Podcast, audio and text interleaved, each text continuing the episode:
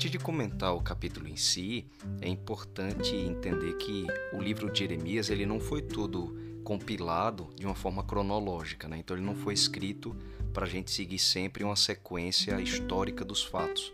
Na verdade, o livro de Jeremias ele tem sessões bem temáticas. Algumas partes são continuadas, mas a gente vê que a organização dele muitas vezes volta um pouco no tempo. Então agora, especialmente, a gente vai voltar bastante no tempo, é, para ali um ano depois aproximadamente de que Jerusalém foi invadida. A gente vai chegar nesse capítulo 46 para inaugurar a última sessão do livro do profeta Jeremias, que traz os juízos que Deus ia trazer sobre as nações daquela época, utilizando Babilônia como um instrumento de punição para elas e depois punindo a própria Babilônia também, já para o finalzinho do livro de Jeremias vem o juízo sobre a própria Babilônia em si. Então, no ano seguinte à invasão de Jerusalém, Nabucodonosor agora foi guerrear contra o Egito. E Jeremias, nesse contexto, recebe uma profecia sobre a iminente destruição deles. E ele diz assim, juntando os versos 10, 25 e 26: Porque este dia é o dia do Senhor, o Senhor dos exércitos, dia de vingança contra os seus adversários. Eis que eu castigarei a Amon de No, a Faraó, ao Egito, aos seus deuses e aos seus reis, e ao próprio Faraó e aos que confiam nele. Mas depois entregá-los-ei nas mãos dos que lhe procuram a morte, nas mãos de Nabucodonosor, rei da Babilônia, e nas mãos dos seus servos. Mas depois será habitada como nos dias antigos, diz o Senhor. Então, Deus não tinha intenção de destruir o Egito, né? ele ia permitir aquelas consequências de guerra que a gente já veio acompanhando em capítulos anteriores como instrumento de punição e Babilônia que seria utilizada por Deus para isso. Mas ele não ia permitir que o Egito fosse completamente destruído. Na verdade, ele termina dizendo que depois dessa, desse juízo, ela voltaria a ser habitada como nos dias antigos e Deus dá a sua palavra para dar essa garantia. Então, a gente vê essa, esse anúncio dos juízos de Deus, mas é importante lembrar que Deus não traria juízo e ele nunca traz sem antes dar oportunidade de arrependimento. E no caso do Egito, especificamente, o povo de Deus sempre teve uma relação muito próxima com o Egito, porque o povo hebreu da descendência de Abraão acabou entrando realmente no Egito Jacó especificamente, né, quem foi que perdeu seu filho José, naquela história dos irmãos que queriam vendê-lo. E aí Jacó depois no final da história de José acaba migrando para dentro do Egito para habitar com a sua família, tendo o próprio José ali para sustentá-lo, né? O povo de Deus quando entrou ali por causa de José e se multiplicou dentro da terra do Egito, eles acabaram vivendo lá por 430 anos. Né? E enquanto isso, eles sempre tiveram a memória de José, que foi um governador da terra muito importante durante um bom período.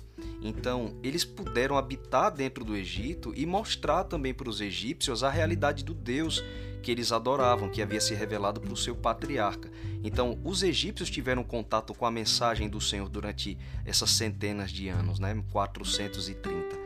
E tendo também José como um dos seus governantes na história, é muito possível que José também tivesse influenciado muitos egípcios para conhecer a Deus. A gente sabe disso porque no relato do Êxodo, depois das dez pragas que Deus enviou sobre o Egito, porque eles acabaram escravizando o povo hebreu e eles sofreram muito lá. Mas no momento da libertação, muitos egípcios entraram dentro do povo de Deus e acabaram também fugindo do Egito com eles, né? Porque não era só o povo hebreu que adorava a Deus, mas muito possivelmente egípcios também passaram a adorar o Senhor depois de conhecê-lo.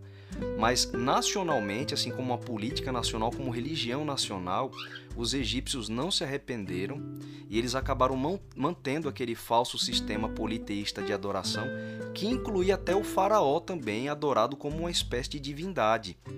E eles realmente preferiram não se arrepender, rejeitaram a mensagem de Deus, escravizaram o povo de Deus e só depois desse período Deus os libertou. Eles viram as manifestações das pragas do Egito, né, que foram mesmo muito tempo depois conhecidas, né, até pelo povo de Canaã também. A abertura do Mar Vermelho foi um evento que, quando o povo de Israel saiu do Egito e foi migrar para dentro de Canaã, as nações de Canaã já conheciam a fama de Israel pela libertação miraculosa que Deus fez dentro do Egito deles e também pela abertura do Mar Vermelho. Então muitas pessoas temiam e muitas nações temiam o povo de Israel por causa do Deus a quem eles serviam. E os egípcios presenciaram isso dentro da sua própria terra. E mesmo assim, eles endureceram o coração também, como Faraó fez, e preferiram não se arrepender. Por causa desses deuses que eles adoravam e que eles preferiram não abandonar, os egípcios também praticavam diversas abominações, incluindo até uma que é relatada em Gênesis contra o povo de Deus também, que foi infanticídio, né? Na época do nascimento de Moisés, foram assim muitos hebreus que foram assassinados ainda bebezinhos. E estes juízos de Deus, que na verdade ele já tinha anunciado no ministério do profeta Isaías, Isaías também traz várias mensagens de juízo sobre essas mesmas nações e sobre o Egito também, só que agora no relato de Jeremias elas começaram a acontecer. Então Jeremias complementa todo o trabalho profético do profeta Isaías e essas, esses juízos que Deus estava trazendo, ele serviria tanto para trazer justiça, por causa das abominações que essas nações praticaram, e ao mesmo tempo a, a justiça de Deus punindo essas nações também é, tinha o intuito de levá-los ao arrependimento, até porque nesse capítulo Deus também profetiza que o intuito dele não era destruir o Egito. Depois ele voltaria a ser reconstruído e voltaria a ser habitado também. Essa é uma das promessas de Deus.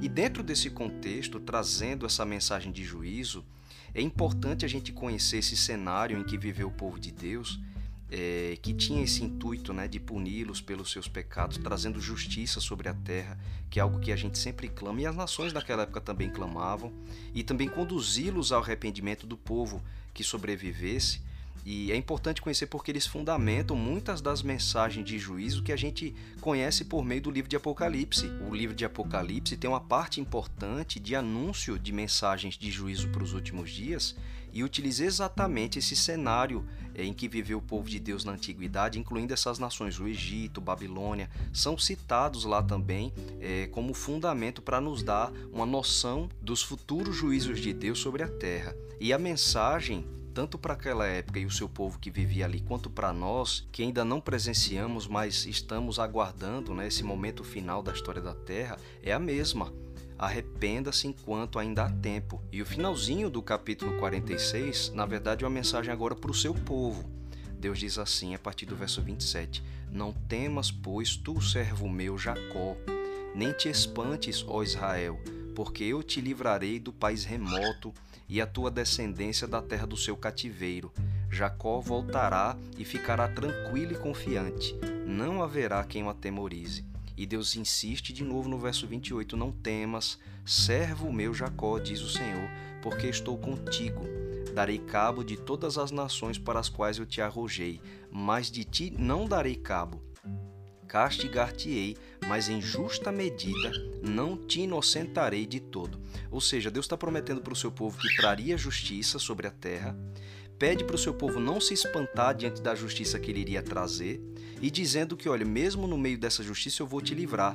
Esse cenário também é importante para a gente entender como vai ser o juízo dos últimos dias, porque o livro de Apocalipse promete que enquanto o mundo será castigado, pelos juízos de Deus, o seu povo também será preservado e libertado.